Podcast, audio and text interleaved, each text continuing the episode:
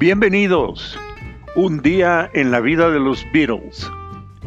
Sitio de efemérides para seguir las actividades día a día de la banda más exitosa de la historia musical, documentada y comentada por su amigo Jorge Bolio Telles. Marzo 31 de 1961.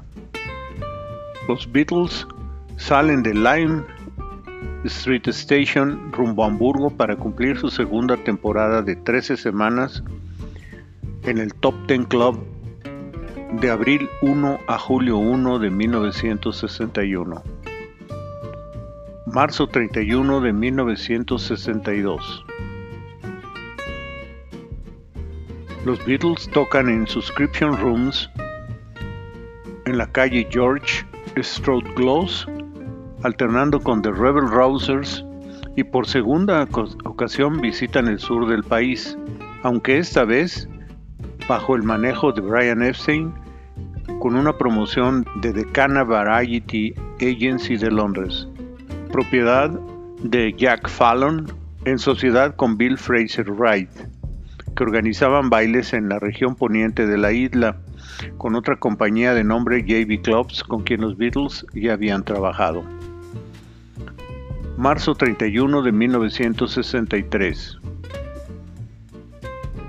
Última fecha de la gira con Tommy Roy y Chris Montes, tocando en The Montfort Hall en Granville Road, Leicester, Leicestershire. Marzo 31 de 1964. Los Beatles filman las escenas de la actuación en TV ante una audiencia de 350 extras haciendo la mímica de cinco canciones para su película A Hard Day's Night en el Teatro Scala. Las canciones interpretadas fueron Tell Me Why, And I Love Her, I Should Have Known Better, She Loves You y You Can Do That.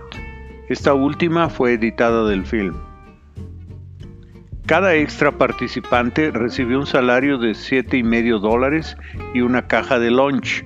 Entre ellos se encontraba un adolescente de nombre Phil Collins. Marzo 31 de 1964. En el Playhouse Theatre de Londres, los Beatles ensayaron y grabaron de 7 a 10.30 de la noche para el programa Saturday Club producido por Jimmy Grant y Bernie Andrews, presentado por Brian Matthews. Los Beatles charlaron con Brian Matthews y presentaron siete rolas. Everybody's Trying to Be My Baby, I Call Your Name, I Got a Woman, You Can Do That, Can't Buy Me Love, Sure to Fall in Love with You y Lone Tall Sally. Las últimas tres rolas se transmitieron en la última media hora del show y simultáneamente por la BBC General Overseas Service para transmitirse en abril 4 de 10 de la mañana a 12 del mediodía.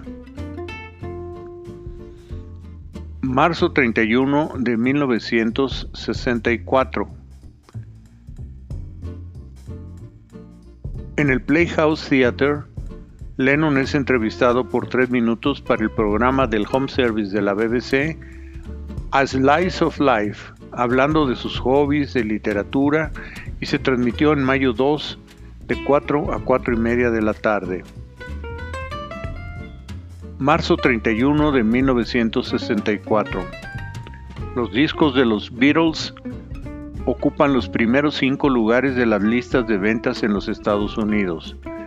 En el número 1, Can Buy Me Love.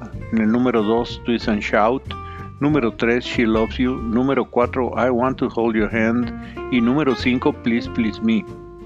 Otras, otras de sus canciones ocupaban los puestos números 16, 44, 49, 69, 78, 84 y 88 en las mismas fechas. Marzo 31 de 1965. Continúan las grabaciones de la película Help en Twickenham Film Studios en St. Margaret's, Twickenham. Marzo 31 de 1967. En el estudio 2 de EMI Studios de Londres, de 7 de la tarde a 3 de la mañana, se hace el doblaje de órgano y glockenspiel para la rola Being for the Benefit of Mr. Kite y después la mezcla monaural para la rola With a Little Help of My Friends y Being for the Benefit of Mr. Kites producidas por George Martin, Jeff Emerick y Richard Lush. Marzo 31, 1969. George Harrison y Patty son declarados culpables por posesión de cannabis en su bungalow en Esher por la Walton Magistrates Court y son multados con 6.000 libras cada uno. Marzo 31 de 1969.